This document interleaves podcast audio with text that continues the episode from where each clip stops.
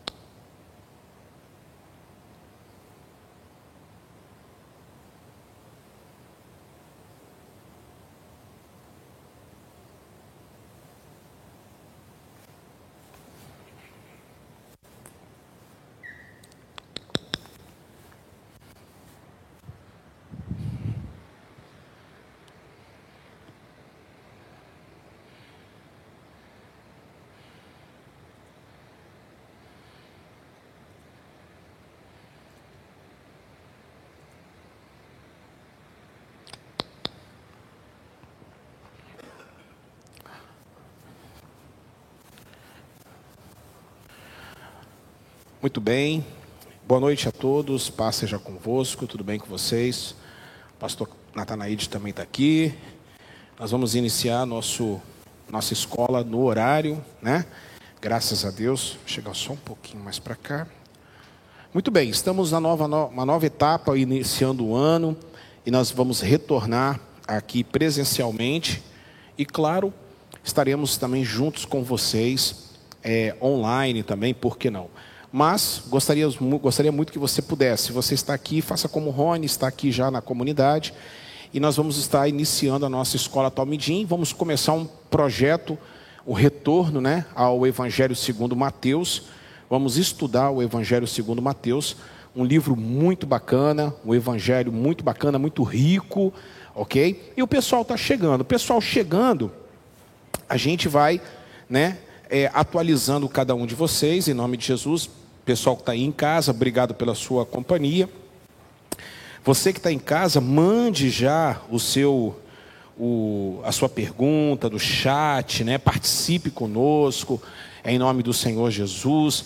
Você fique à vontade para que você possa estar conosco, né? participando da nossa escola Talmidim. Escola Talmidim, a escola Talmidim, ela vai funcionar é, livro por livro, né, em nome de Jesus. E vamos começar por a maioria votou assim, né? Muita gente votou.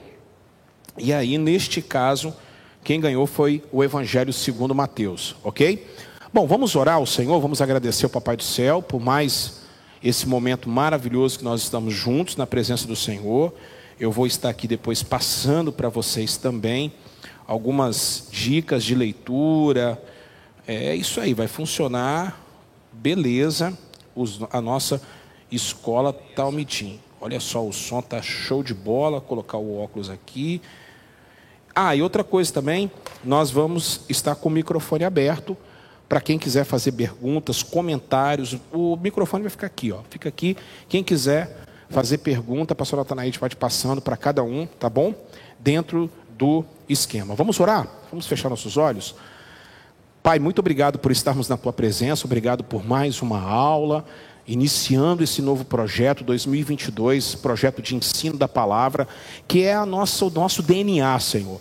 É a nossa, a nossa cara, é o nosso, o nosso objetivo maior, é ensinar a palavra de Deus. Venha falar, Senhor, conosco através deste ensino. Não deixe a gente confundido, não deixe a gente, Senhor, é, com a mente vaga, mas que nós possamos estar com a mente cativa ao Teu Espírito e que nós possamos aprender mais. Quem está, Senhor, aqui neste lugar, vai sair daqui, Senhor, aprendendo mais, Senhor. Quem se interessar em buscar a Tua presença, vai em nome de Jesus, aprender muito mais. É o que nós te pedimos em nome de Jesus. Amém. Amém. Pode se sentar. Bom, queria é, passar aqui o microfone, quero conhecer o pessoal que está começando, né? Aqui em nome de Jesus, só falar o nome e, né? Em nome de Jesus, se apresentar aí para o pessoal e o pessoal que está em casa a mesma coisa, ok? Oi, é, boa noite, a paz a todos. Meu nome é Rony. Rony, seja bem-vindo, Rony. Isso é bacana. E aí, pessoal, tudo bem? Paz de Cristo, aqui é o Nando. Estamos aqui para aprendermos juntos. Glória a Deus. Ando. Boa noite a todos. Aqui o pastor Demar. Nós estamos aqui aprendendo mais, ainda mais. Que honra. Que o Senhor nos dê muita sabedoria e que nos capacite. Amém. Amém. Que honra estar aqui com o pastor Demar, dois pastores aqui na. Boa noite, Natanaide. Estou aqui para aprender. Vai ser bem-vindo aí estudarmos o livro de Mateus em nome de Jesus. Com certeza, em nome de Jesus. E, e ela, a, a, Dark, que é tímida, né? Pode deixar então, é, mas a Dark já falei. E ela está toda especial porque ela está com uma máscara do Corinthians, que é, além de tudo deixa ela e deixa ela mais bonita ainda, mas eu não sei por que, que deixa ela mais bonita ainda, com todo respeito. Então ela agora, com a máscara do Corinthians, né, ela fica ainda muito mais bonita, entendeu, Rony? É em nome de Jesus. Muito bem, ó. É, trouxe algum, alguns brinquedos aqui pra gente, né? Ó, caso vocês queiram investir, isso aí é questão de, de começar a investir para a vida inteira, né? Então, caso vocês queiram investir, primeira dica que eu vou dar, Mateus, comentário do Novo Testamento, isso aqui é o volume 1, porque, na verdade, é de William Hendrickson. William Hendrickson. Então, esse aqui é o volume 1. Então, você vê que é, tem ainda o volume 2 ainda, porque Mateus é, é muito rico, né? Então, esse aqui, esse aqui vai até o capítulo 10, tá? Então, tem ainda mais, né, muito mais. Esse aqui é o comentário que eu mais gosto, é o do R.C. Sproul, ok? Mateus, também pela editora Cultura Cristã. É o comentário expositivo, ok? Do R.C. Sproul. Isso aqui é uma, uma, uma joia, maravilha aqui porque vai comentando versículo por versículo, né? É o que a gente estuda. A gente geralmente não usa Bíblia de estudo, a gente usa os comentários para a gente poder aprender mais. E esse aqui é do dia Carson, da Shed, publicações do dia Carson, comentário de Mateus. Tem Mateus, Marcos, é, Lucas, João, tem os quatro evangelhos, que eu também pretendo comprá-los né, numa, num tempo propício. Esse aqui é o de Mateus, tá certo? Esse também aqui é um que eu gosto muito. São, são teólogos muito fortes, pessoas extremamente capacitadas e a Bíblia que eu vou estar aqui com vocês, que eu gosto muito, é a Bíblia de Estudo Brasileira do Luiz Saião, tá bom? É uma Bíblia que eu gosto bacana, muito, e também tem da Chat também, que eu peguei muito, Bíblia da Chat. Vamos fazer primeiro então a introdução a Mateus, tá? E aí vocês ficam à vontade para perguntar o que vocês querem saber, tá certo?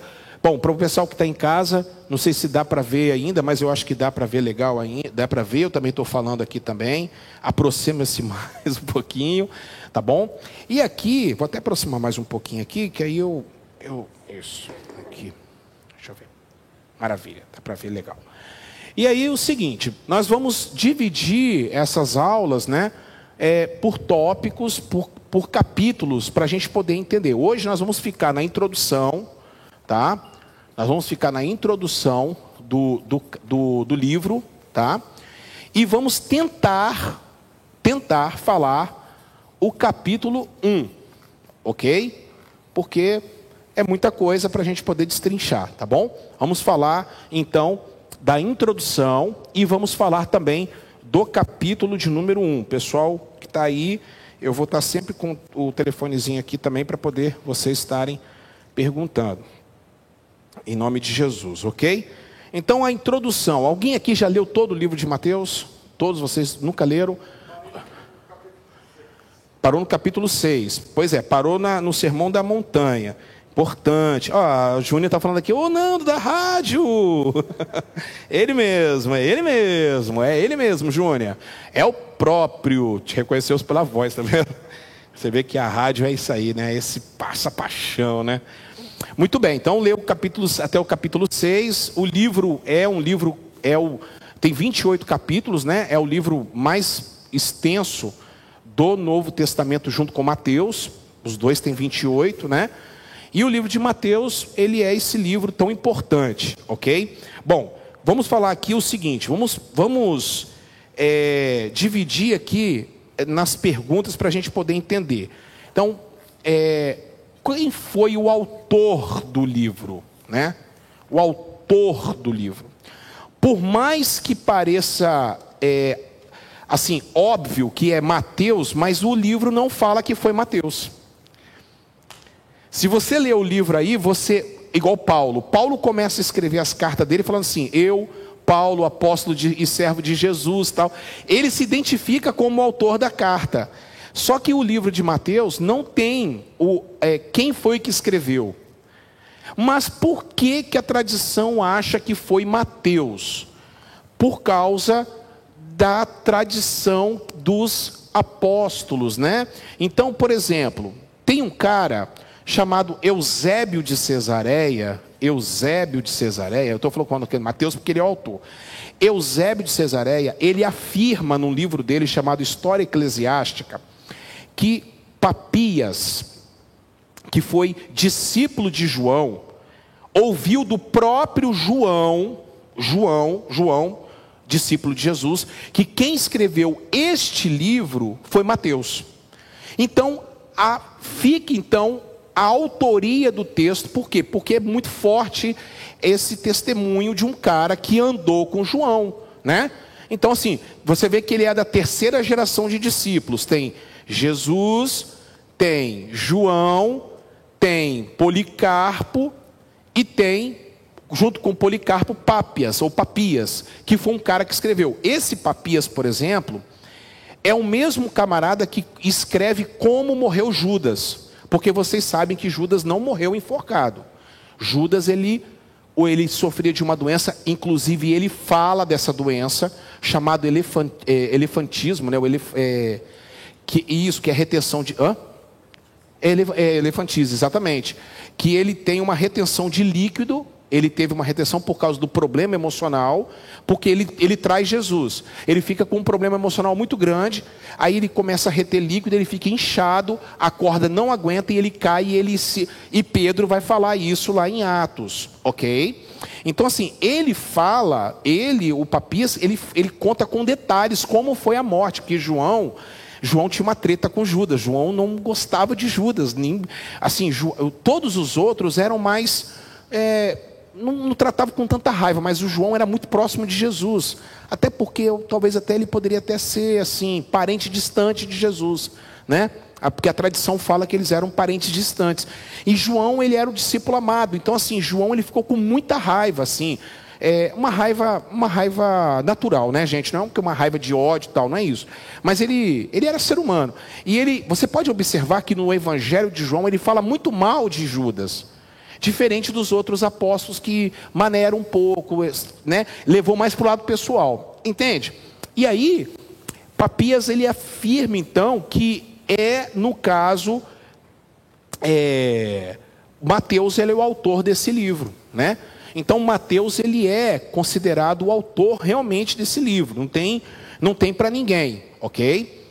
É, o nome Mateus, aí é uma, é um, aqui é grego, tá? Lembrando que a Bíblia toda do Novo Testamento foi escrita em grego, somente o Evangelho de Mateus foi escrito em hebraico e aramaico. Por exemplo, as palavras de Jesus lá no Sermão da Montanha foram em hebraico, porque é uma, é uma, era um culto praticamente a Deus, né? A, a língua normal era o aramaico que eles falavam no comércio, aquela coisa toda. Mas lá, para poder ensinar a palavra, era o hebraico. E Mateus é o único livro, segundo a tradição, do Novo Testamento que não foi escrito em grego. Mas esse nome aqui é um nome grego. Qual é o nome de Mateus em hebraico? É Matitiarro. Matitiarro. Que é mais ou menos assim: 2T, um Y, H, U, aqui, ó. Matitiarro. Ou seja, esse aqui ó, é um nome grego, Mateus. Teus é, é Deus, ok? Teos é Deus, ok? E MA seria riqueza ou presente de Deus. Mas no hebraico é assim que se escreve, matitiar. Que aqui vai vir aqui o, o Y, aqui ó, o nome do eterno aqui ó, ó, ó, aqui, aqui, aqui e aqui, o tetragrama, ok? Entenderam? O tetragrama com a palavra presente ou dádiva de Deus, né? Ok? Então, por exemplo, o nome, nós vamos daqui a pouquinho nós vamos saber disso aí. O nome de João, João é o nome grego. O nome de João em hebraico é Yohan, Yohanan. Então eles não chamavam João, eles chamavam de Yohanan. Esse é o nome dele lá no, no hebraico, ok? Isso aqui é tudo igual, por exemplo, é, é, vamos lá, é, Giovanni. Giovanni é o nome para é, João em para italiano. Em português é João, em espanhol é Juan, em inglês é John, em italiano é Giovanni. É uma transliteração. Isso aqui é chamado de transliteração. Tá bom? Dos nomes, tá certo? É claro que se você chegar nos Estados Unidos, eles vão chamar você de Fernando, ou Mr. Fernando. Eles vão chamar você de Fernando. Mas Fernando, Ferdinand. Tem Ferdinand lá. É o, é, é o, o, Fernando é o, é o português do nome, né? Para esse aí, Ferdinand. William, aqui é Guilherme, sabia? O, o, lá nos Estados Unidos, William significa Guilherme. Aqui para nós. Que coisa, né? Impressionante. Carlos é Charles, né? Charles em espanhol, em, em, em Carlos em, em, espanhol, Charles em inglês. Então há essa mudança aí, tá bom? Então o autor, aqui é fato dizer, o autor é Mateus Matitiarro. Dá pra, pessoal dá para ver aí. Matitiarro, ok? E Mateus foi um dos discípulos de Jesus. Onde é que a gente vai descobrir isso? Lá em Mateus capítulo 10, quando Jesus chama ok? E vocês sabem que o nome dele era Levi também, né? Levi.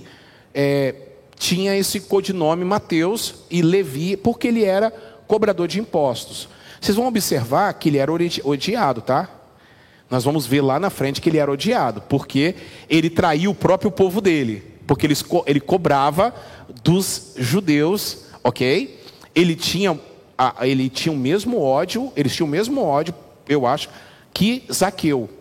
Só que Zaqueu, ele era um cara assim mais, é, como é que eu posso dizer? É, mais odiado, mas Mateus também foi odiado também, porque era na mesma pegada, tá bom?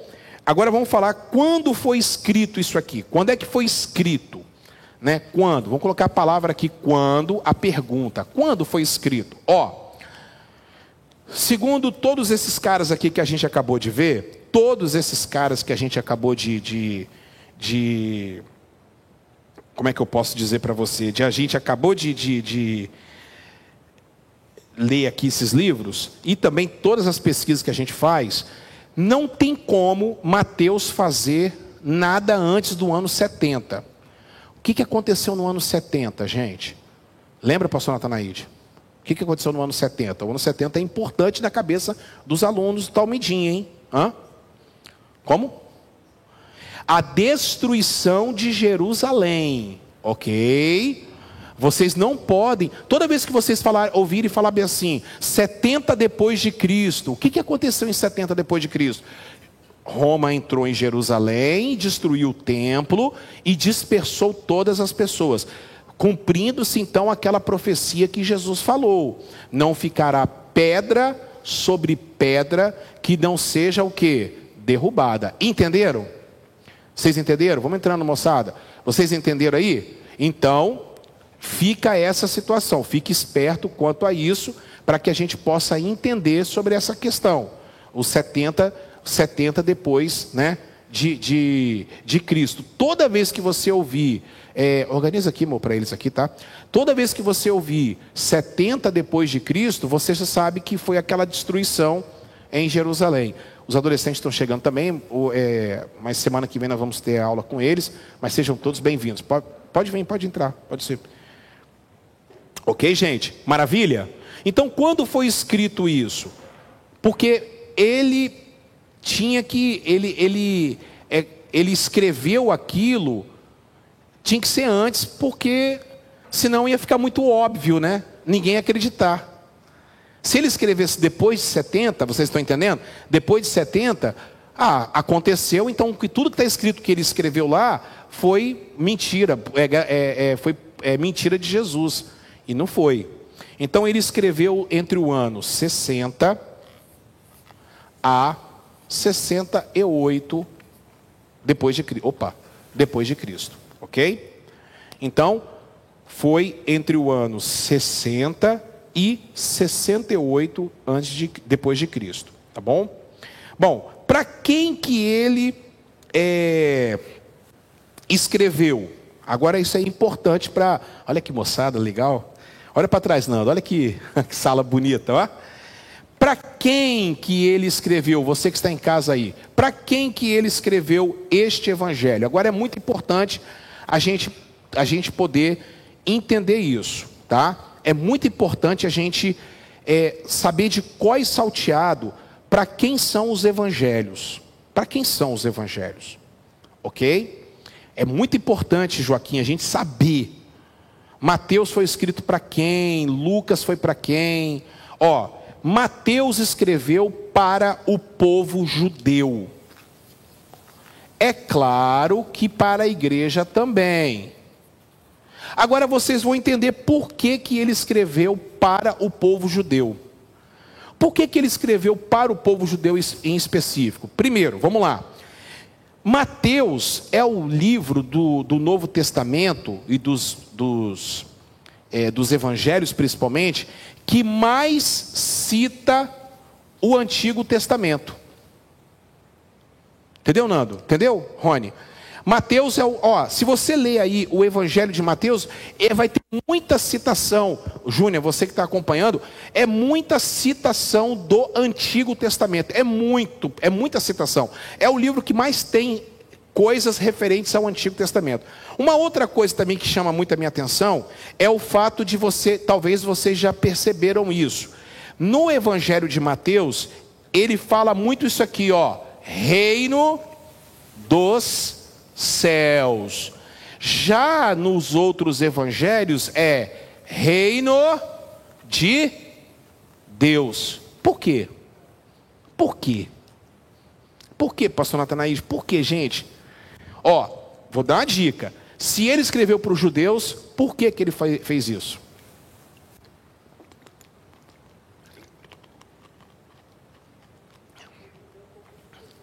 Hã? Não. Não. Não. por causa disso aqui, Daniel, ó, por causa daquele mandamento, não toque o nome do seu Deus em vão. Então ele evitou falar muito o nome Deus aqui, você está entendendo? Porque para o judeu eles não falam a palavra Deus. Eles não escrevem, eles não falam, eles não mencionam. É Adonai, é o Eterno, eles, se você chegar em Israel agora, eles não vão ficar Deus igual a gente, pelo amor de Deus, ó oh Deus. Não, não, eles não têm isso. É, é, é, um, é um pecado gravíssimo e mortal. Não use o nome do Senhor vosso Deus em vão. Eles levam muito a sério isso. Então você vai observar que reino é reino. E lá no grego é basileia. Basileia. Porque basileia em grego é reino.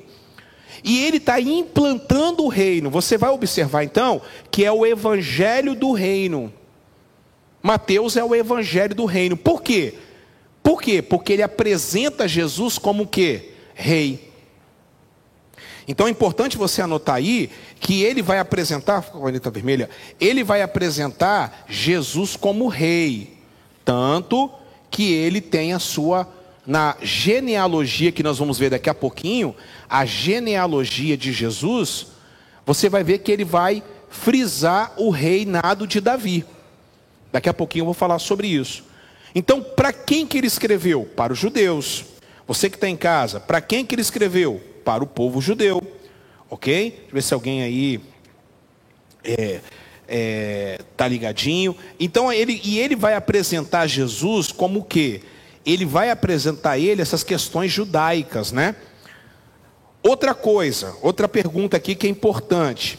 Por que ele escreveu? Então é importante você escrever também essa pergunta. São, são perguntas para a introdução do livro. Por que ele escreveu? Por que, que ele escreveu esse livro? Porque ele quer mostrar Jesus como rei, tá certo?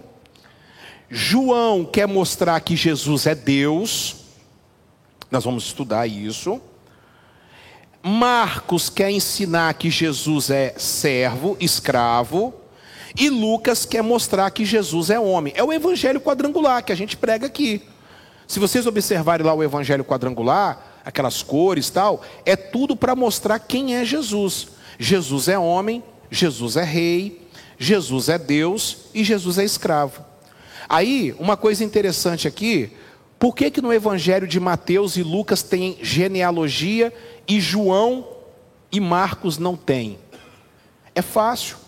Porque o rei precisa de uma genealogia. O homem precisa de uma genealogia. Escravo não tem genealogia e Deus também não tem genealogia. Entenderam? É, então, quando a gente começa a entender o Evangelho dessa forma, você vai entender um monte de coisa. Por exemplo, por que, que Jesus não aparece nos documentos históricos? Você vai ver só duas pessoas praticamente falar sobre Jesus. Eu cito aqui Flávio Josefo e cito Plínio o Jovem, historiadores seculares que não falar. Se você pegar o livro de história, Joaquim, meninos, se vocês pegarem o livro de história, vocês não vão ouvir falar nada de Jesus. Por que não? Porque Jesus não veio para montar templo, ele não veio para construir obras grandes. Jesus não veio para construir obras, entenda. Jesus não veio aqui para ficar construindo é, palácios. Ele não veio para construir hospitais. E aí ninguém vai dar importância para esse tipo. Pastor Rafael, Quer dar um, um, um, uma aula para a galerinha lá em cima lá? Aí porque aqui eles trocar uma ideia com eles lá, beleza? Aí, ou quiser fazer lá, quiser fazer lá fora lá, pode fazer lá fora também ali, ó, tá fresquinho. Entendeu? Entendeu, Nando? Entendeu, pastor? Entendeu, pastor? Entendeu? Uma outra coisa, você que está em casa, pastor Natanaide. Ah, por que, que não falaram da infância de Jesus? Não tinha que falar. O que tinha que falar é o nascimento. Quando ele tinha 12 anos, o que, que era 12 anos? 12 para 13 anos. O bar mitzvah, que é a passagem do menino para o homem, que é o bar mitzvah. Que é uma. É, é, é, por isso que foi escrito lá com 12 anos, por causa disso. Mas ninguém, ninguém vai ficar preocupado se Jesus tinha caiu o dente de Jesus. Não, o que vai ficar o que quais são as, as três partes importantes? Primeiro, o nascimento. Segundo, o bar mitzvah, que é a passagem do menino para o homem, com 12 para 13 anos, que é o menino talmidim. O menino talmidim chegava lá e falava a, a lei oral e ficava discutindo com os, os rabinos, por isso que foi escrito lá. E com 30 anos, que é a passagem para ele ser rabino, para ele ser mestre. Não tem que ficar. É porque ele era carpinteiro ou, ou, ou, tecton, a palavra é tecton, que ele era construtor. Ninguém vai se preocupar com isso. Não, não tem, a gente não tem que ficar gastando tempo. Quer falar? Pode falar, pega o microfone e fala. Mas fala para o pessoal. Pode falar. Essa questão do. Isso. Do, ah da, da infância de Jesus. Hum. Alguns historiadores acabaram até criando, conforme uma factoides, base, uma, uma, base que eles encontraram Sim. de Jesus. Então isso é meio, é meio que não procede. Não procede, são livros pseudoepígrafos. Pseudoepígrafos. O que é isso? Pseudo é mentira, epígrafos é grafia. Grafia é mentirosa. Ou seja, são invencionistas que Jesus é, é, é, dava vida a passarinho, que Jesus fazia móvel porque ele era carpinteiro, que ele não era carpinteiro. É, é outra questão. Ele não era carpinteiro. A gente é. é, fala que, ah, que ele era carpinteiro, que não sei o quê. Por que, que ele era carpinteiro? Porque lá na Europa, a Vulgata Latina foi traduzida para a Europa. Na Europa só tem casa de madeira. Para aquela época era, era bonito falar carpinteiro, porque lá só tinha casa de madeira. É a mesma coisa você ir para uma floresta amazônica, chegar lá e, e pregar para os índios. Se você falar pão, talvez eles não vão saber, mas se você falar mandioca, eles vão saber. Então Jesus, até eu fiz uma peça uma vez, um teatro, que eu falei, cara, não fala pão da vida, fala mandioca da vida. E chegou lá e falou, oh, Jesus é a mandioca da vida. Para o índio entender. Você está entendendo? Você lembra disso, André? Você está entendendo? Então nós temos que ter, é, é, é, é, entender essa questão cultural. Lá na Europa, por que, que lá na Europa é, colocaram o carpinteiro? Ele não era carpinteiro, ele não era carpinteiro, tá gente? Ele era tecton, ele era construtor mexia, fazia algumas coisinhas de madeira, fazia, tá? Mas isso também não vai atrapalhar a, a, a salvação de ninguém, não atrapalha. Mas você fica sabendo que, que ele era tecton, ele não era carpinteiro. Porque até para ser carpinteiro naquela época, é, o cara é, é, o, é, o, é o cara hoje que mexe com madeira, com, né, e é, é arquiteto, é, o cara tinha que ser muito bom, o cara tinha que ser muito rico. E Jesus era pobre. Lembrando, lembrando que Jesus era pobre, hein? Jesus não era milionário, rico, como as pessoas falam aí. Até por causa de todo o contexto histórico que ele viveu, beleza? Ok? Então, por que, que ele fez isso? Para você que está em casa aí, por quê? Qual foi o estilo literário? Então, você está na sua mão aí o livro de Mateus. Você pega aqui na sua mão o livro de Mateus, está aqui, ó. O livro de Mateus, está aqui. O livro de Mateus, você pega. Que estilo literário é esse? É um estilo jornalístico. É uma biografia. Ok? Diferente da carta de Paulo. Não é um livro profético, como Apocalipse. Não é um livro histórico, como Atos. É um livro jornalístico. O teor dele é jornalístico. Por que jornalístico? Coloca aí. Por que jornalístico? Jornalístico, é, é, é, é uma palavra mais atual, né? Mas por que, que é jornalístico? Porque apresenta as boas novas. Por isso que o nome é chamado de Evangelho. Fala comigo, Evangelho. Evangelho significa boas notícias. O que significa boas notícias? O cara saía, ia até, estava na guerra, o rei mandava o, o menino ir lá na aldeia para avisar para todo mundo: trago boas notícias. O rei venceu a batalha. Vocês não vão morrer. É o evangelho. É jornalístico, é uma biografia, está falando de Jesus, está falando da vida de Jesus. Um analisou num ponto e é mais ou menos assim: um vai sentar naquela parede, lá naquele, naquele, lá naquele canto, o outro vai sentar naquele canto, o outro vai sentar naquele canto e o outro vai sentar naquele canto. Ambos estão vendo a mesma coisa em ângulos diferentes. Então, um vai tratar de uma coisa, o outro vai tratar de uma coisa, o outro vai tratar de uma coisa e o outro vai tratar de, tratar de uma coisa. Beleza? Então, é jornalística, é uma biografia, é uma. uma uma, é, uma, uma boa notícia, ok? E aí, ele apresenta Jesus como rei, e uma coisa que eu anotei aqui é o seguinte: o conteúdo do livro é, é muito forte. Qual é o conteúdo do livro? O livro tem discursos. Se você pegar o livro de Mateus, você vai ver discursos. Que discursos são esses? Ó, do capítulo, você que está em casa, do capítulo 5 ao 7 é o primeiro discurso, que é o Sermão da Montanha. Beleza? Aí nós temos o capítulo 10, que é a comissão dos 70, é o, é o segundo discurso. Nós temos o capítulo 13, que são as parábolas. Ok? Beleza?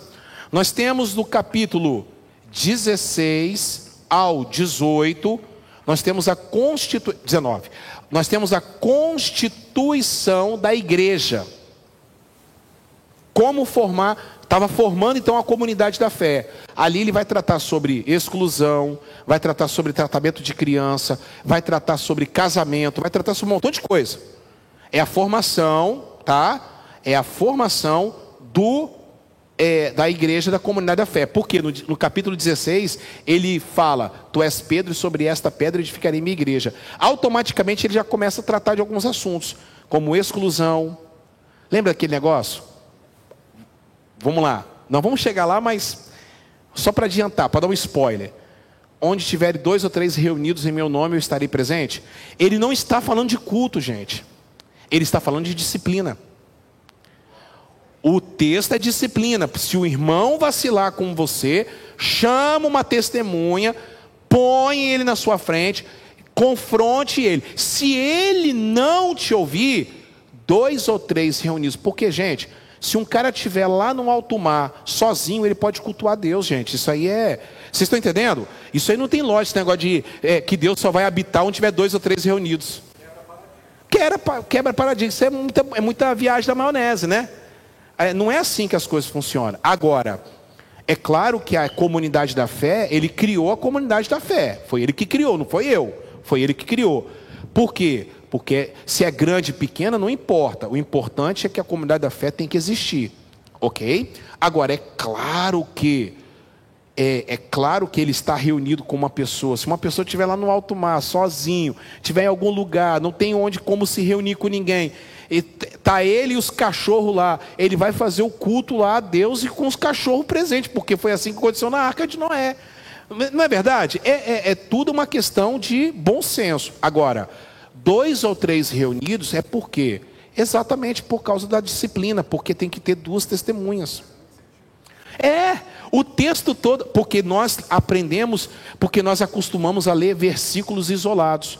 E a gente tem que ler a, a base toda, o contexto todo. Vou dar um outro exemplo aqui rapidamente. O diabo só é, o, inimigo, o ladrão só vem para roubar, matar e destruir. Está falando do diabo? Não. Está falando de Anás e Caifás. Mas nós queremos colocar o diabo na parada. Hermeneuticamente falando, está errado. Jesus não falou de Satanás. Isso, sempre fala. Hum. Demora um pouquinho para falar. Ah, isso. Onde fala, eu estou à porta e bato, se alguém ouvir a minha voz. Está falando para tá falando para quem não é crente? Não. Está falando para a igreja. Exatamente. Está falando para a igreja. Isso, para poder ser um evangelístico. Isso. Mas não é evangelístico, tá não. Igreja de Laodiceia, que botou Jesus para lado de fora da igreja. Isso. Perfeito. É aí a questão de hermenêutica. Aí quer você é, forçar a barra, você quer forçar, colocar uma coisa. Isso aí nós vamos ver muito em Mateus. Muita coisa aí que ele está falando que não é para. É, não tem nada a ver com o que ele está falando, aí as pessoas acham que é para uma determinada coisa. Isso complica as coisas? Não complica. É por isso que você tem que estudar a Bíblia. Ou você fica superficialmente, ou você se mergulha de vez. Você que está em casa, a mesma coisa. Maravilha? Então, entenderam aqui esses grandes discursos falamos sobre os discursos. Ah, tem um outro discurso aqui, perdão, 24 e 25. 24 e 25. Ó, 5 ao 7, Sermão da Montanha, comissão 10, 13, parábolas, 16 a 19, formação da igreja da fé, a comunidade da fé, e 24 e 25, o o que? Aquilo que é o sermão apocalíptico. OK? Que vai ter parábola também, que vai ter uma série de coisas. Amanhã tem que comprar mais. Esqueci de comprar. Muito bem. Vamos então agora partir para. É, aqui vocês entenderam aqui, anotando tudo, tem que anotar, separa um, um caderno só para Matheus Rony. Semana que vem traga um caderninho, caneta. Isso é importante para você. Agora vamos, para você que está em casa, vamos fazer agora a o primeiro capítulo, tá? Vamos falar do primeiro capítulo. Dá o seu like aí, ajude a gente. Poliana Lírio, obrigado pela sua companhia. Pessoal que está em casa, responda a enquete, apesar que eu já respondi a enquete, né? Matite Arro, é, presente de Deus ou dádiva de Deus. Muito bem, vamos ler é, Mateus capítulo 1, tá certo? Mateus capítulo 1. E aí vocês acham que às vezes é chato, né? Essa genealogia que está aí, esse montão de nome, tal. Mas não é não, cara. Essa, isso aí, inclusive tenho até uma história, rapaz, de uma missionária que, que é esse cara aqui, ó. Esse cara aqui fala que, essa, que a missionária foi para um lugar de uma ilha onde as, na, na África, perdão, e eles, e eles não sabiam ler nada. Ela alfabetizou eles e ela fez o Evangelho de Mateus para a língua deles. Só que ela não colocou a genealogia. Ela colocou do capítulo 5 para frente.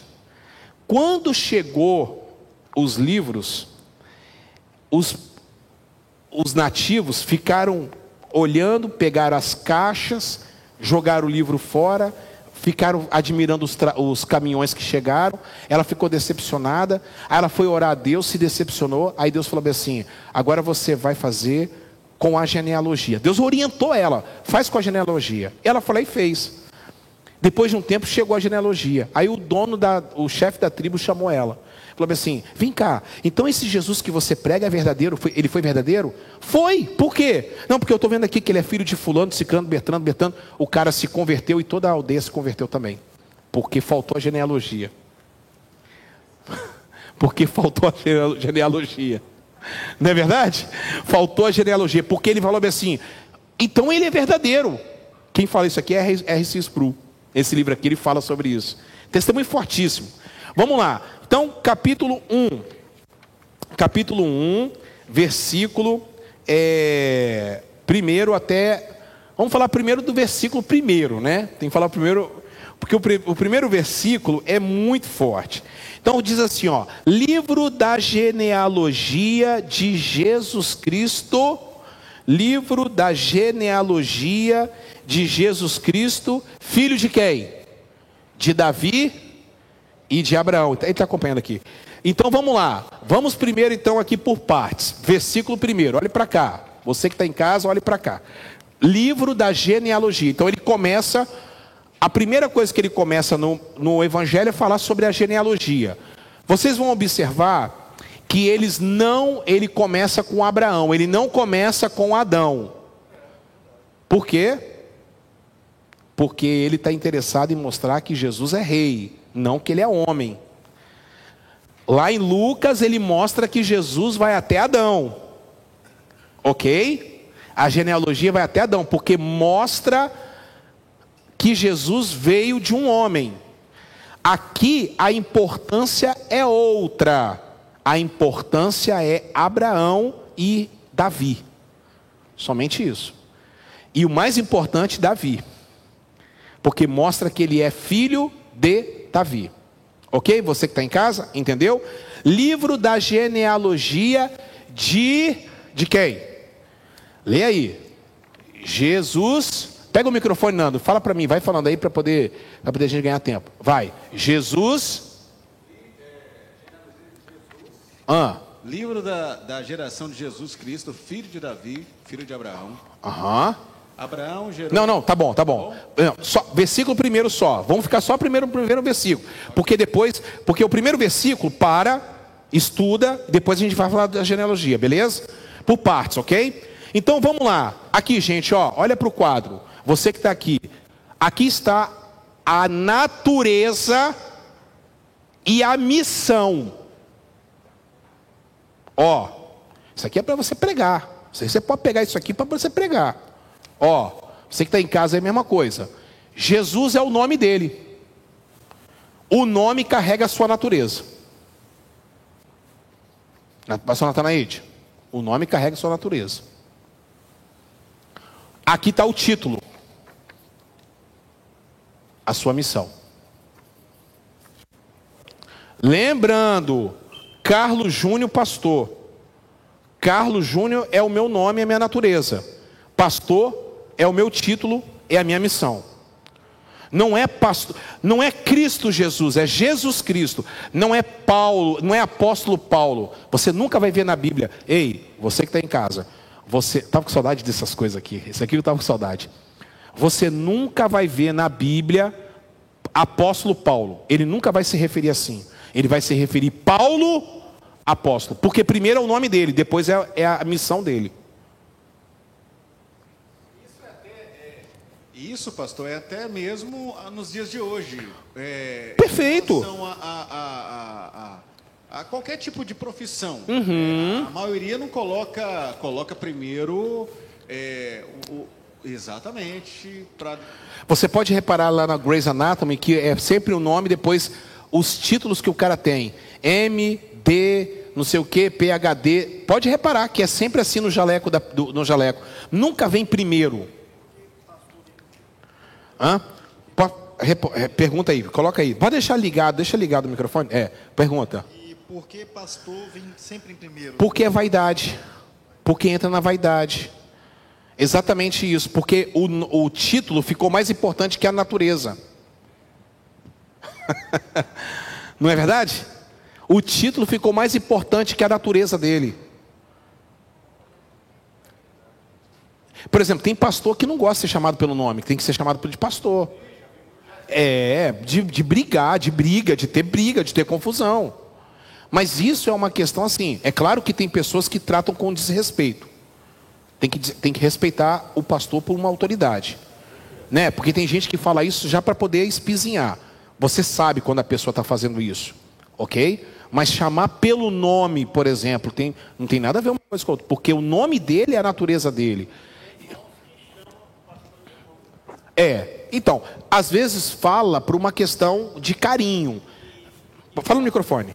E o pastor não gosta, né? E o pastor às vezes não. Exatamente. Eu já vi nesses programas de televisão o tal do apóstolo, a pessoa falava assim, porque é- é- na cabeça da pessoa é pastor, tudo é pastor.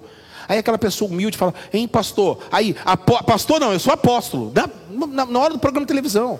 É ridículo, é ridículo aquilo. É ridículo, é, é patético. Bom, querendo se achar mais que Deus, exatamente. Isso se chama vaidade. Vaidade, é o que eu falei para ele. Isso é vaidade. O cara, você vê que Jesus Cristo, primeiro, gente, ó, é o nome, depois é o título dele. Vamos. E é- é nem o nosso nome agora, é outro nome que vai ser. É outro nome que vai ser. E outra coisa, em nenhum momento Jesus, em nenhum momento, em nenhum momento Pedro se considera apóstolo. Você pode reparar. Pedro ele fala bem assim: eu sou presbítero, eu sou um ancião. Ele não fica falando que ele é apóstolo. E pega nas cartas, eu, Paulo, apóstolo e servo, ou servo e apóstolo de Jesus Cristo. Você pode reparar, cara. Mas hoje é uma assim, é, uma, é, um, é, um, é um fetiche, parece que é um negócio assim, que as pessoas vivem disso, entendeu? É complicado. Isso aí se tornou mais importante, essas coisas, do que o cara ser servo de Deus. É muito difícil, é muito difícil hoje em dia você lidar com uma pessoa assim.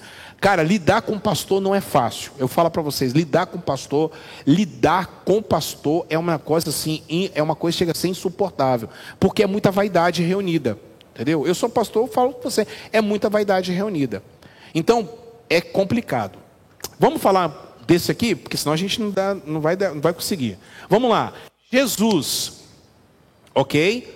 Jesus. O que significa Jesus? É o nome dele, a natureza dele. Que significa Jesus? Deus, vamos colocar aqui em português, tá? É a salvação. Ou Deus salva. Ok? O nome Jesus significa Deus é salvação. Aqui para o pessoal, o pessoal, aí dá para você aprender mais. O pessoal, beleza, Poliana? Tá aí aprendendo. Isso aí, Poliana. Ela já está montando uma mensagem lá. Poliana Lírio, lembra dela, Poliana Lírio? Poliana Lírio está montando uma mensagem. É isso aí, ó. É, ela está falando, primeiro, quem é você? A missão é consequente de quem você é. Isso aí, é isso aí. Aí o palavrão aí, ó. Isso aí é para pregar para pastores, inclusive, para poder membro de ministério. Então vamos lá. Deus é a salvação. Como é que era o nome de Jesus em, em hebraico? É Jesus? Yeshua? É Yeshua? Não. É Josué. Josué é o nome em português. Como é que eles chamavam Jesus lá? Iohushua. Iohushua. Lembrando que não tem o vogais. Vogal é que veio depois, tá? Iohushua. Aqui, ó. Josué significa Iohushua. Como é que eles chamavam de Yeshua? Não. Quem chamava de Yeshua eram os romanos, os gregos. Porque Jesus é o nome grego para Josué. Lembra que eu falei? Josué em hebraico, Jesus em grego, que é Jesus, ok? Jesus em italiano, Jesus em inglês, Jesus em português, e assim em várias línguas. Entenderam? Como é que era o nome de Jesus lá? Yohushua. Yohushua. Yoshua, ou Yorushua, né? Depende muito, né? Yorushua, eles chamavam dessa forma.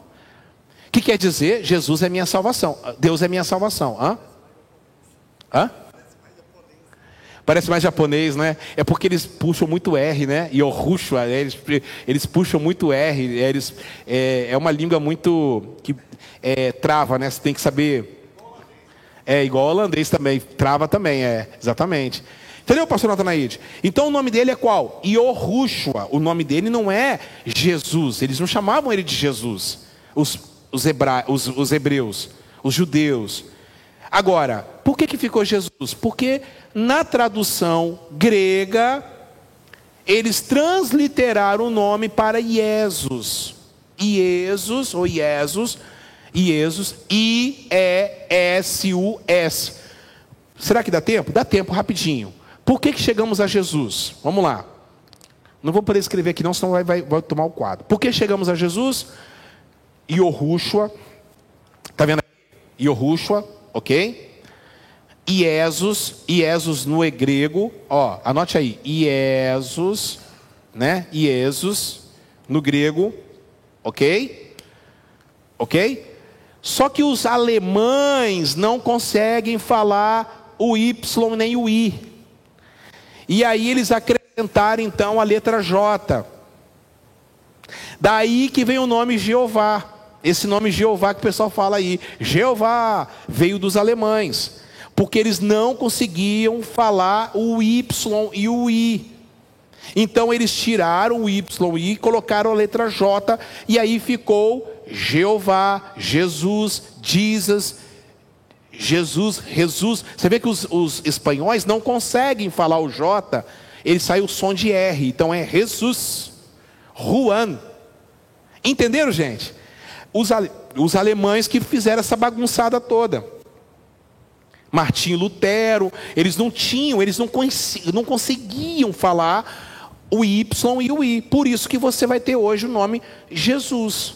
Mas na verdade é Yorushua, que na verdade para os gregos era Iesus, Iesus, porque eles também não conseguiam falar o Yorushua, como era, porque o hebraico é difícil pra caramba, cara. Se o grego é difícil, imagina o hebraico. E o aramaico, então, pastor? Era difícil, é uma língua complicada. Vocês estão entendendo? Entendeu aí, Dark? Então, qual é o nome, pastor? O nome dele é Josué. Josué. É a mesma coisa para. E era um nome muito comum, tá? Vocês acreditam que Barrabás, o nome dele também era Jesus? Yorushua. Tá lá, eu falei com, falei com minha esposa, eu estudando a Bíblia grega, tá lá o nome dele lá. Jesus. Vocês querem que eu vos. Na Bíblia grega tá. Queres que eu vos solte Jesus Barrabás? Fiquei de cara. Vai, nós vamos chegar lá, Mateus 27. Não vamos chegar lá. 26 e 27. Sabia disso?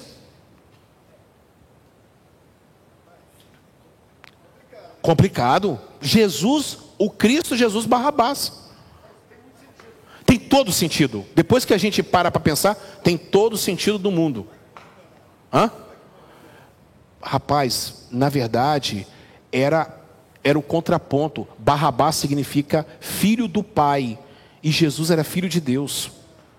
Cristo é filho de Deus. Nós vamos falar aqui agora, aqui, ó. Eu acho que isso aí foi que causou meio que.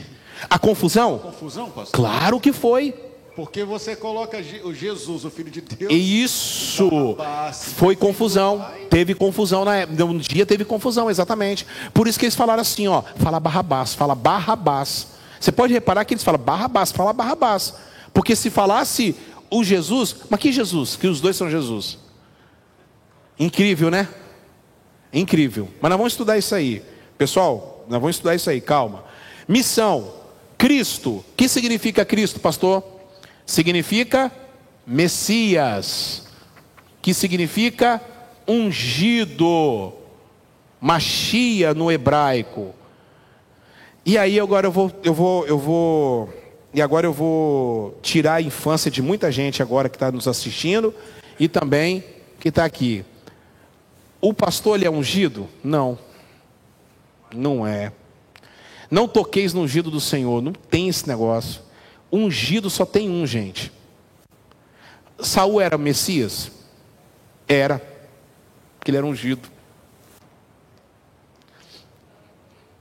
Davi era ungido? Porque ele era o Messias. Entenda, a palavra Messias, Christos, Christos, significa aquele que ocupa o trono. Você está entendendo? Por isso que Davi, quando chegou e falou: Eu não posso tocar no ungido, porque ele ainda é o rei. Não posso tocar. Não posso tocar nele, porque ele ainda é o rei. Davi não era o rei ainda. Quem era o rei era Saul. Ele era ungido. Porque a gente tem, a gente espiritualiza as coisas. A gente espiritualiza tudo. Não toqueis no ungido seu. Gente, você não pode tocar. Se você, deixa eu falar uma coisa. Se tocar nesta criança aqui, o fogo vai cair, o pau vai quebrar. Não é porque, não é porque é pastor ou, ou profeta, não sei da quanto, não. É, uma, é um pequenino desse aqui, ó. É um pequenino desse aqui. Você não pode tocar em ninguém. A Bíblia fala assim lá em Mateus. Em Mateus. Você não pode chamar o irmão de raca, de louco. O que, que é isso, raca? Eu vou explicar depois, lá quando a gente chegar lá, eu vou explicar. É soltar o catarro que está dentro do seu peito. Eles faziam isso para humilhar a pessoa. Eles pegavam o catarro e jogavam no chão. E aí Jesus falou bem assim: quem fizer isso é condenado ao fogo do inferno. De você, ó, de você desprezar uma, um, um, um tesouro desse. Então, esse negócio de ungido, isso é muito, é um negócio muito pentecostal, é um negócio muito de, é, o cara está fazendo tudo coisa errada, o cara, o cara tem que ser julgado. A tal da Flor de Lis lá mandou matar o marido. Ela é ungida, e aí? Grandes coisas. Tem que ir para cadeia, irmão. Tem que ir para cadeia. Ela não está ocupando o, trono. Só quem ocupa o trono é um ungido. É só tem um, gente. Só tem um. É esse cara aqui, ó. É Cristo. Ah, eu sou ungido do Senhor para pregar as boas novas. É outra coisa. Não tem nada a ver uma coisa, não é uma unção especial que tem sobre mim. Não, não tem nada a ver uma coisa com a outra. Nada a ver uma coisa com a outra. Não tem nada a ver uma coisa com a outra. Nada a ver. Muito bem. Entender aqui? Natureza e missão. O nome é a natureza. O título é a missão dele filho de Abraão, continua o versículo para mim, filho de Abraão. É, vamos lá, filho de Abraão. E filho de? Abraão gerou a Isaac. Não, não, o versículo primeiro ainda. Ah, tá. Ah, Isso. Filho de Davi, exatamente. Filho, filho de Davi. Exatamente. Fechou aí, fechou o primeiro. Por que, que ele, ele destacou esses dois nomes? É interessante. Por, por que quê? filho de Davi? Vocês têm que fazer sempre a pergunta: por que tá esses dois nomes aqui? Vocês querem conhecer sobre Bíblia? Gente, aqui não é culto de domingo, não, hein? Culto evangelístico, não. Aqui é para a gente poder entender a Bíblia. Você que está em casa, a mesma coisa. Por que ele escreveu Abraão e, e Davi? Por quê? Por que ele colocou esses dois nomes? Tem alguma, algum significado? Claro que tem. Quem é a pessoa mais importante da cultura judaica? Exato. E quem é o rei, o maior rei da história? Banheiro? Banheiro? Lá atrás. E qual é o maior rei da história? Davi. E aí você vai, aí ele vai fazer toda a genealogia do versículo 2 até o versículo 17. E aí você vai ver esse montão de nome que está aí. Aí do versículo 2, entendeu aí de Abraão? Filho de Abraão e filho de Davi. Ó, ele está dizendo, Jesus ele tem duas alianças. Toma essa. Tem duas alianças, pastor Natanaide. A aliança davídica, pastor Demar, ó, aliança do trono e a aliança da. O que, que Deus falou com, com Abraão lá em Gênesis 12? De ti farei todas as nações, todas as famílias da terra serão abençoadas por sua causa. Eram as duas alianças principais que eles tinham junto com a de, de Moisés. Olha aí. Então Jesus ele tinha tanto aliança do trono como aliança da raça. Entende isso? Por isso está esses dois nomes aí. Por que, que ele não colocou Elias? Por que, que ele não colocou é, Fulano? Por que, que ele não colocou Cicrano? Por que, que ele não colocou. Não, esses dois são os mais importantes. Lembrando, quais foram os filhos de Adão e Eva? Caim, Abel 47 e mais 48 pessoas. Mas os três é que são importantes para citar. Acabou. Não tem que ficar falando. A Eva teve filhos antes do casamento, do, antes da queda? Teve. Teve uma menina, claro que teve. Os livros judaicos falam sobre isso. Mas por que, que não é citado? Porque não é importante. Lembra que eu falei? O nascimento, o bar mitzvah, que é a passagem de menino para homem, e a passagem de para virar mestre com 30 anos de idade. Acabou, não tem que ficar falando que ele ia para a faculdade, que ele ficava é, é, brincando com os meninos na rua, que ele fazia a escola Ebarinha, o papo Ebarim, que ele ia na casa das pessoas para poder eh, discutir a Bíblia. Não tem importância isso, gente. Exato. Exatamente. Vamos falar da genealogia? Rapidamente. Algumas coisas me chamam a atenção do versículo 2 ao versículo 17. Não vamos poder falar tudo, tá? Porque não, não, não, não vai dar para a gente falar é, versículo por versículo. É nome atrás de nome, né? Abraão gerou Isaac, Isaac gerou Jacó, Jacó gerou a Judá, e Judá gerou até Perez, de Tamar gerou a Pérez e Zerá, e, Zerá, e, vai, né, e vai embora Minadab, vai embora, vai embora Arão, e vai embora, vai embora. Mas eu quero chamar a atenção para duas coisas. Primeiro, nome de mulheres. Então nós temos quatro nomes de mulheres. Tamar. É isso aí? Raabe. É Tamar mesmo? É Tamar, né? É Tamar, não é Tamar? É. Raabe, Ruth, Batseba, e eu vou falar aqui especial, Batseba, peraí, Batseba e Maria. Pessoal que está em casa, Tamar, Raabe, Ruth, Batseba e Maria. Gente, o judeu que leu esse negócio aí deve ter trincado os dentes. Pessoal que está em casa, estão dando para ver direitinho? Maravilha. Deu like, hein, pessoal? Ó. Hã? Foi. Não foi confusão? Porque mulher não tinha.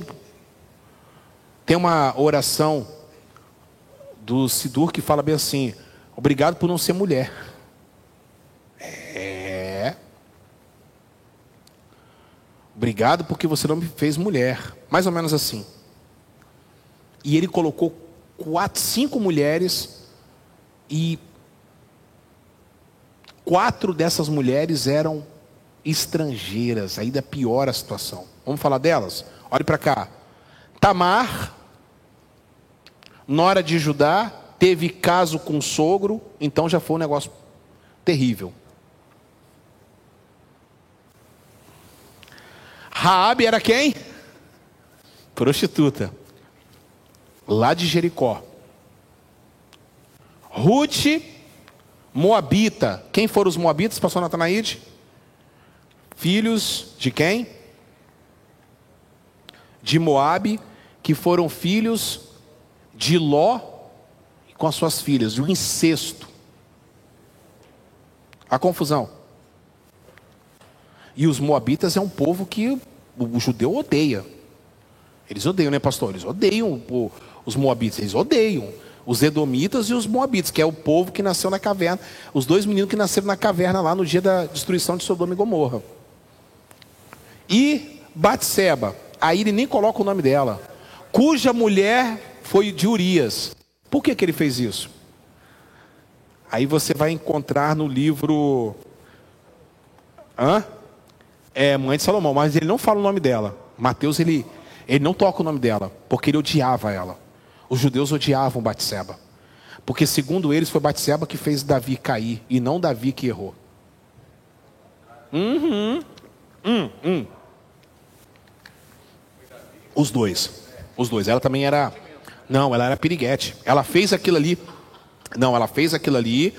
Ela fez aquilo ali já maquinando ser mulher do rei. Ela não era fluxicheiraça também não. Ela fez isso aí. Por isso que eles têm ódio dela. Não toca nem o nome dela. Você pode reparar. Não toca o nome dela.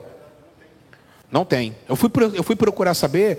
É, tem um livro, tem um livro chamado. Vou, vou trazer na próxima aula. É, Jesus sobre o olhar, olhar sobre a ótica do Oriente Médio.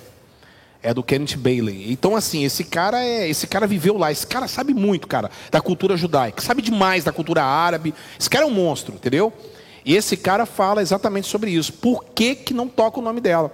Porque lá eles odiavam. Até hoje ela é uma mulher odiada pelos judeus. Porque elas falam que ali foi o grande erro de Davi, o grande problema. Então, assim, sabe como é que é a mulher? A mulher é tratada como um objeto. Terrível, né? E a última, não menos importante, quem? Maria. Como é que Maria entra nessa história? Porque Maria é descendente de, de Davi. Maria era descendente de Davi? Sim. Porque Jesus, para ser descendente de Davi, ele não era filho de José, ele era filho de Maria só. Aí tem gente que pergunta, as perguntas que o pessoal faz, né? Mas Jesus, então José, mas então Jesus não era filho de Davi? Porque, oh, gente, pelo amor de Deus, eles casavam entre tribos. Ela era da tribo de Judá, como Davi era. Não era esse negócio de. Eles casavam entre parentes lá. É. Você sabia que José provavelmente era Maria, era primo de Maria, pô, primo parente, distante, mas era. O, o, o, o Isaac foi no casamento dele hoje, natural de Mucuri. Aí ele falou que um parente do seu avô é parente do avô dele lá. É, pai, um, tem um, alguma coisa de sangue lá parecido. É fácil, é, é uma coisa tão simples de entender, gente. Não precisa a gente criar confusão para isso. Ok? Estamos terminando. Maravilha? Então, tá aí esses cinco nomes aí que são importantes. Agora, não importa de onde você vem, de onde você vai, não importa do que sua mãe, quem é seu pai, com Jesus, tudo é transformado e tudo entra no reino. Amém? E aí vocês vão observar no versículo 17. Lê para mim, Nando, com é, o microfone. Versículo 17. É, de sorte que todas as gerações, desde Abraão até Davi, são, são 14 Pera, 14 gerações. Ó, são 14 gerações. Então, se liga nesse número, hein? Vai. 14 gerações. De Abraão até Davi. E desde Davi até a deportação. A deportação para a Babilônia. São o quê? 14 gerações. E da deportação da Babilônia até Jesus? 14 gerações. 14. Por que 14? Está na Bíblia. Você tem que perguntar por que 14? Por que 14? Por que 14? Porque isso se chama, anote aí porque é importante, simetria. Vocês vão lembrar de uma coisa. Você que está em casa, anote aí. Simetria. Vocês vão lembrar de uma coisinha chamada 666. Lembra do 666? 666 é o número da besta, né? É o número do besta, né? É o número daquela besta. E o, o 666 é, se chama simetria, porque é o nome de Nero somado da 666. É o nome de Nero. Caesus Nero, em grego e hebraico. Sabia disso? Em o anticristo que a Bíblia fala lá em Apocalipse é Nero, tá? É Nero. É Nero, é Nero, é Nero, é o anticristo é Nero. Se vai vir o outro agora, eu não sei, vai vir agora um outro. Mas o número daquele cara lá é Nero, é 666. Isso aí chama simetria. E por que 14? Porque 14 é a soma do nome de quem? Vamos ver se vocês vão saber. O livro é para falar que ele é rei. Só vou te dar essa dica. Não. Tá aí. Tá aí no, no, nesse, no capítulo 1. 14 é a soma de um nome de uma pessoa. Tá aí no livro. Tá no capítulo 1 aí. Ele é rei. Se mostra ele como rei. É para quê? Você que está em casa, tente acertar.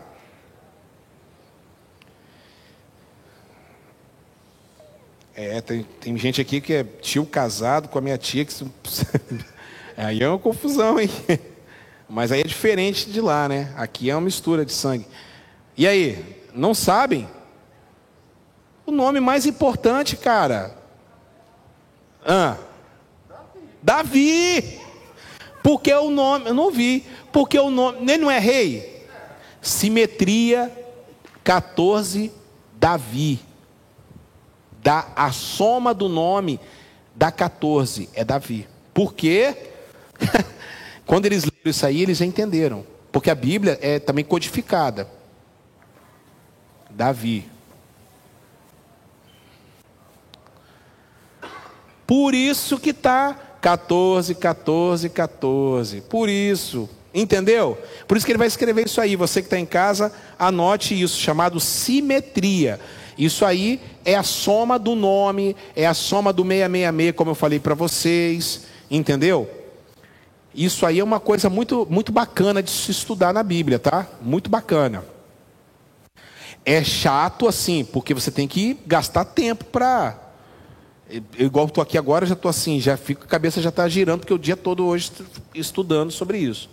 Maravilha? Vamos terminar? 18 ao 25, que aí a gente termina a introdução do livro e termina o, o primeiro capítulo. Depois nós vamos falar sobre o capítulo 2, 3 e 4 na próxima aula. Muito bem.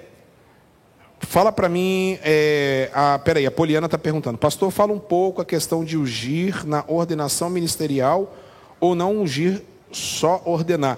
Não, no Novo Testamento, veja bem, no Novo Testamento não existe unção para sacerdote, não tem, isso aí é uma coisa judaica. Não existe nada disso, é imposição de mãos, correto, pastor? Imposição de mãos. Foi imposto a mão. É, e outra coisa, orar pelos enfermos é uma é, depende do enfermo, tá? Depende. Ah, eu vou orar para poder transferir o Espírito Santo para você. Isso não existe. Isso aí é misticismo. Unção sacerdotal não existe. Quero deixar isso bem claro. No Novo Testamento, nenhum foi ungido. Pode reparar, ninguém foi ungido.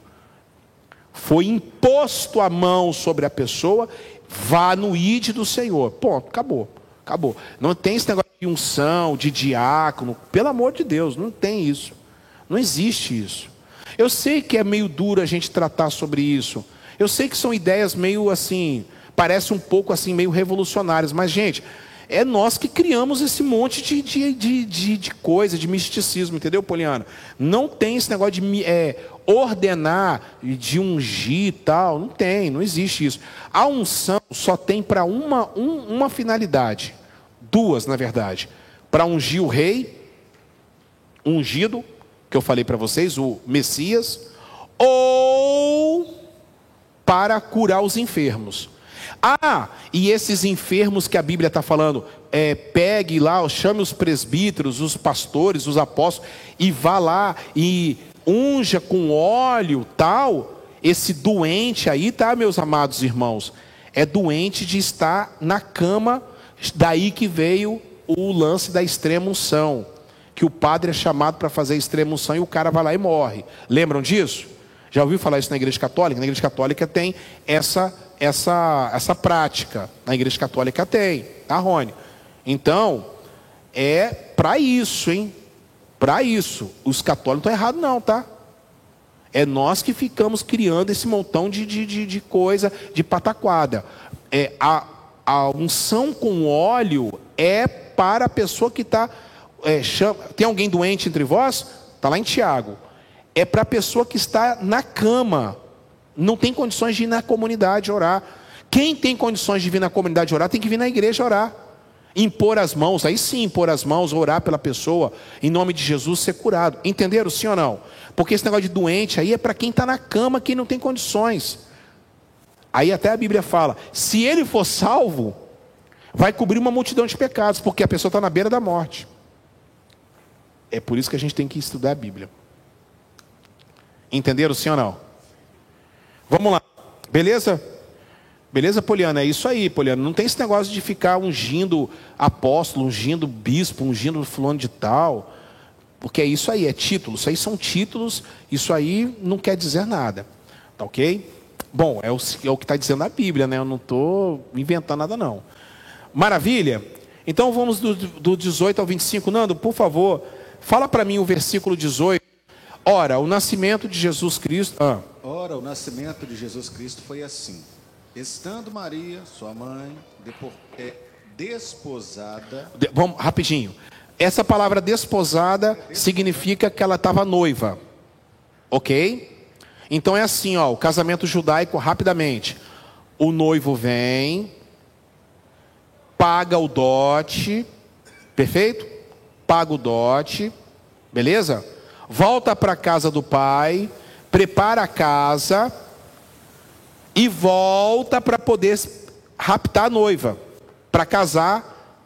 Por isso que as pessoas falam do arrebatamento, de rapto, né? Arpazo, de rapto, porque quer, faz uma comparação com o um casamento judaico. O noivo volta para poder pegar a noiva e levar para a noite de núpcias, para sete dias de núpcias, ok?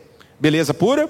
Então, desposada, ela não é que ela estava vivendo como José, ela estava numa casa e José numa outra. Mas eles já estavam prometidos, já estavam casados no noivado. Entendeu, pastor? Continua.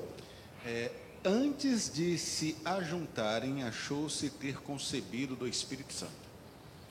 Antes de se ajuntarem, o que, que é? Achou-se achou ter concebido pelo. Então, ah, mas ela, ela, ela, ela supôs tal. Isso aí, o texto dá para entender assim, né, pastor? Não, é porque já tinha acontecido a conversa lá de Lucas. Ok? Lucas é que vai detalhar como foi o anúncio do Salvador, a gravidez dela. Então aqui Mateus já foi mais sucinto na conversa. Achou-se estar grávida, né, pelo Espírito Santo. Na verdade, ela já tinha sido comunicada pelo anjo. Ok, maravilha. Mas quem foi que tratou mais do nascimento de Jesus? Lucas. Lucas que teve mais essa função. Porque Lucas vai falar que Jesus é homem. Aí não tem que ficar provando que ele é homem, ele tem que provar que ele é rei, que ele é Deus, que, que ele é rei, o rei de Israel, ok? O rei de toda a terra, o rei do reino, ok? Maravilha. Achou-se grávida do Espírito Santo, versículo 19. Então José, seu marido, como era justo. Ah, peraí. Então esse justo aqui tem tudo, toda a diferença. Então aqui esse justo quer dizer que ele ficou muito chateado. Muito chateado. Ele ficou irado, inclusive. E aí Kenneth Bailey vai falar que ele, Kenneth Bailey vai falar que ele ficou extremamente irado, a ponto de falar bem assim: eu vou ter que largar. Ele teve que vencer o orgulho dele, porque José foi um cara maravilhoso, tá, gente? Porque José, por isso que vocês vão entender por que, que José pegou a mulher em estado adiantado de gravidez, três dias, viajou até Belém, porque ele poderia ter deixado ela lá. Mas se ele deixasse ela lá, matavam ela.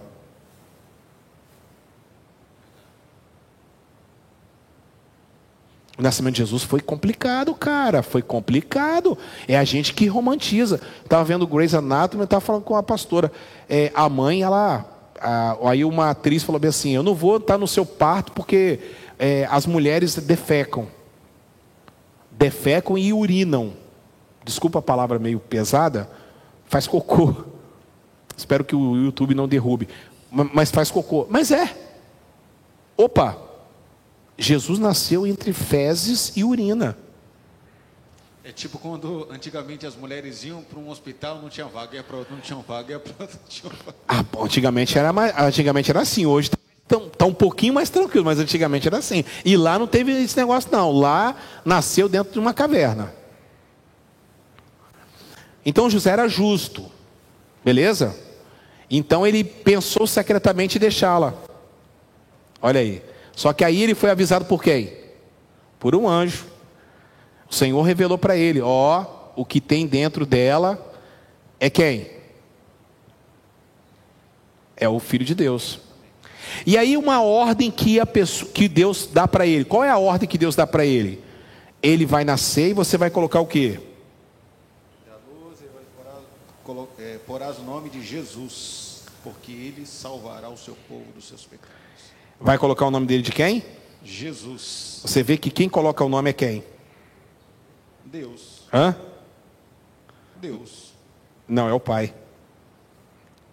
José. Não, né? é porque a cultura judaica, quem coloca o nome é o pai. Ah, é verdade. Ok? É verdade. Ok? É o pai que coloca o nome. Então Deus já falou para ele: Você vai colocar o nome dele de Jesus. É, é lhes porás o nome, né? E, e lhes porá, já, já teve que dar o nome. Porque se ele chegar assim, aqui, ai, acho que eu vou colocar de Michael. Pô, cara, vocês têm que fazer a conexão, tá aí. Cara, eu volto, eu, é isso aí que me faz voltar a, a, a viver essas aulas. As aulas são maravilhosas. Vem pra cá, gente. Aqui, olha aqui, gente, o nome do homem é a natureza. Não podia ser outro nome. Se fosse Fernando, se fosse Tatanaíde, se fosse Rony, fosse Carlos Júnior, o negócio ia para o vinagre. Se deixasse o, o, José colocar, ele ia colocar, o que, que ele poderia colocar? Ah, vou colocar João, ah, acho que vou colocar Moisés, vou colocar um nome até pagão. Não, você tem que colocar o nome de Jesus, tá, o, o plano já está preparado, o plano está preparado. Você não pode mudar esse plano, cara. Nós temos livre-arbítrio, sim ou não? Aí a gente vai. Entendeu o que eu estou falando? Você tem livre-arbítrio para escolher. Você escolheu a Dark, eu escolhi a pastora, você escolheu a, a Daiane, você escolheu. Entendeu? Você tem o livre-arbítrio. Mas a natureza, a natureza e a missão, você não tem livre-arbítrio, não, irmão. Hã? Ele ficou muito chateado. Ele ficou muito chateado. Ele só acalmou o coração dele quando Deus interviu. Porque ele ia entregar, ele ia deixar Maria de lá. Mas ela ia morrer, cara. Ah, nem o nome, nem o nome ele poderia poder escolher. Acho que foi uma honra para ele, né? foi uma honra para ele, mas para entender isso, né? Se o cara é machista, então, né? O cara não, parece que é bobagem isso aqui, mas desconstrói a ideia de machismo, desconstrói. Cara, todos, todo o sonho do cara vai. Mas é como está dizendo aqui, né? Tudo isso aconteceu para que se cumprisse o que foi dito da parte do Senhor pelo é. Não, aí, aí lembra que eu falei que ele vai, ele vai citar muito o Velho Testamento? Porque ele vai citar muito. Lá, lá em Isaías capítulo 7, verso 14. A virgem conceberá, dará luz, tal, tal, tal, tal. Aí ele vai citar muito o Velho Testamento. Ele, por isso que ele vai citar muito. Por isso que Mateus quer provar que Jesus é rei, quer provar que Jesus é o Messias, é, é a perspectiva messiânica, né? É a perspectiva messiânica. Entendeu? Por isso que ele vai tratar então. Isso porque fora. É, aí vai falar, porque por intermédio do profeta. Continua então, continua aí. É, o 20, né? Uhum. E projetando ele isso, eis que em sonho lhe apareceu um anjo do Senhor, dizendo: José, filho de Davi, não temas receber a Maria, tua mulher, porque o que nela está gerado é do Espírito, é do Espírito Santo. Isso aí. Então aí está tá frisando que o nascimento dele foi virginal Ok. Então, aí dentro da palavra expositiva, ó, dentro da palavra expositiva, nascimento virginal, nascimento não teve relação sexual, e ele nasceu da Virgem Maria, e outra, ele é o primogênito, quer dizer que Maria teve outros filhos, porque se fosse unigênito era uma coisa. O unigênito de Deus, por quê? Porque ele é único. Fim de papo. Acaba. Dia Carson, nossa, Dia Carson vai destruir os católicos, porque Dia Carson vai. Dia Carson vai destruir os católicos nessa, nessa questão. Aí ele, ele, vai gastar, ele vai gastar umas três, quatro páginas falando exatamente sobre isso. Ele desconstrói todo esse argumento que Maria tal, até o agraciada lá ele desconstrói porque ele vai, ele vai mostrar, ele vai provar que não tem nada a ver uma coisa com a outra. Maria Teve Jesus virgem, sim, mas depois teve filhos. Teve os, os irmãos de Jesus, de José. Ok? Aí no versículo, vai, continua, versículo 22, né? 22. Ah. E tudo isso aconteceu para que se, se cumprisse que foi dito da parte do Senhor pelo profeta. Anota aí, anota aí, Isaías 7,14. Anota aí que é importante vocês fazerem a referência lá você que está em casa, anota. Isaías 7,14 faz a referência.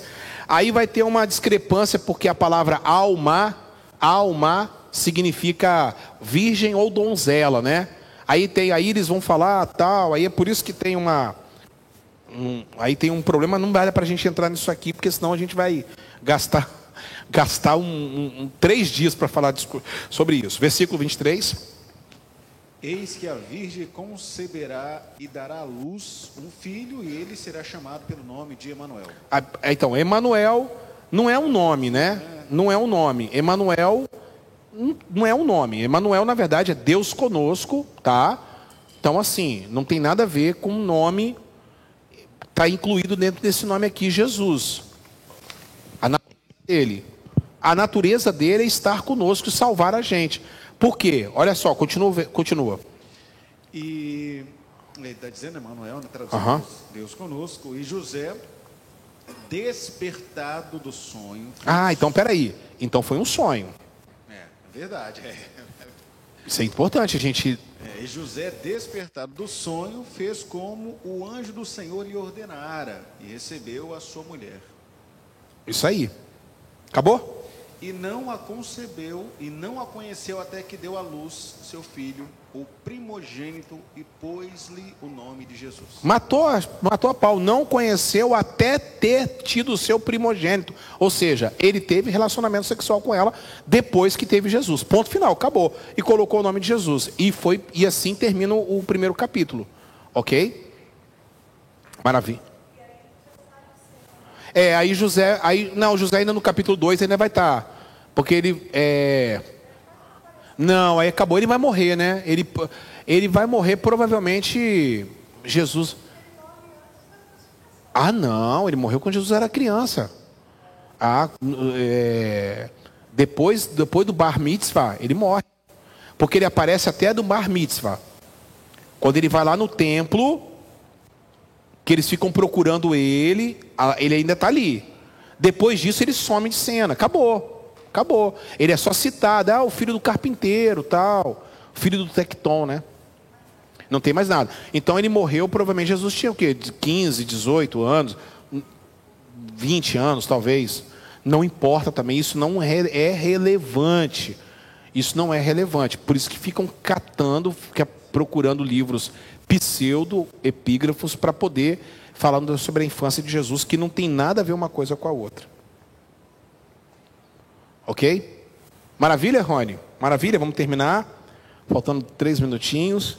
Então é isso aí, gente. Dê o seu like aí, foi muito bom a aula de hoje. Muito bacana. Falamos da introdução aula 1 e falamos do primeiro capítulo. Semana que vem, 19h30, vamos falar, ver capítulo 2, 3 e 4. O que está no capítulo 2?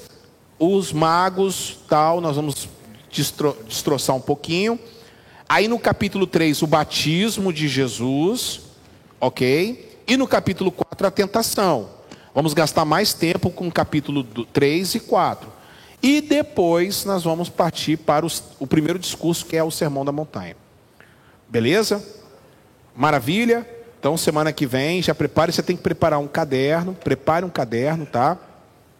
Ao pessoal que mora longe, nós estaremos na quinta-feira fazendo a escola Talmidim, na quinta-feira fazendo a escola Talmidim para vocês que estão longe, por exemplo, as ovelhas estão Júnia, o pessoal. Hoje eu fiz aqui para poder incentivar todas as pessoas, mas você que quer participar, aí vai ser na quinta-feira nós vamos fazer as nossas aulas, que aí eu vou entrar na na aula com eles, né? Eu vou entrar na aula com eles lá no, no aplicativo do Meet, que aí eles vão poder entrar, poder conversar, para poder tirar dúvidas, aquela coisa toda, dar exclusividade para eles também. E aqui a gente faz o nosso trabalho aqui, claro, com a, tendo a, a escola, porque por que não ter a, a, a transmissão também? Porque ajuda outras pessoas, né? Por que não? Isso aí é bobagem. Beleza, Poliana? Beleza, pessoal? Graças a Deus. A Poliana falou, tinha falado Davi aqui. Ela ganhou aqui, ela conseguiu acertar aqui. Não deu para a gente poder falar muito aqui interatividade, mas vocês entenderam bem. Maravilha, gente? Ó, é... como é um culto oficial, a gente também tira oferta, tá bom? Então, se caso você trouxe uma oferta, pastora, por gentileza, é... pega lá o. Caso você trouxe a sua oferta, a gente vai estar, ou dízimo, a gente vai estar consagrando. Você que está em casa, você tem aí você tem o PicPix e o PicPay, você pode nos abençoar. Ok? Você pode nos abençoar para que nós possamos continuar nessa pegada. Quero falar para vocês que para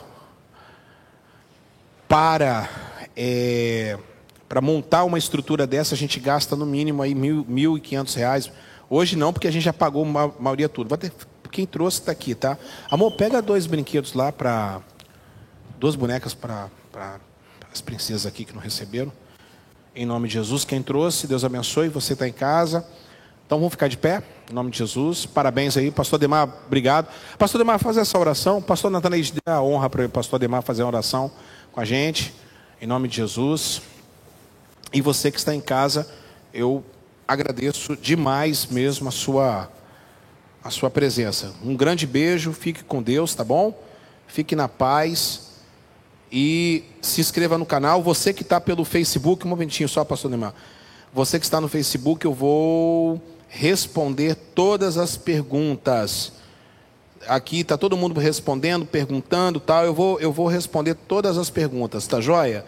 Aguinaldo, Cirlete, eu vou responder para todo mundo as capas dos livros, vou mandar para todos vocês, tá bom? Fica tranquilo que a gente vai dar atenção para vocês em nome do Senhor Jesus. Estou terminando aqui, um momentinho só, pastor, por gentileza. O pastor vai orar por todos, em nome de Jesus. Obrigado por tudo, pelos likes, um grande beijo, fique com Deus.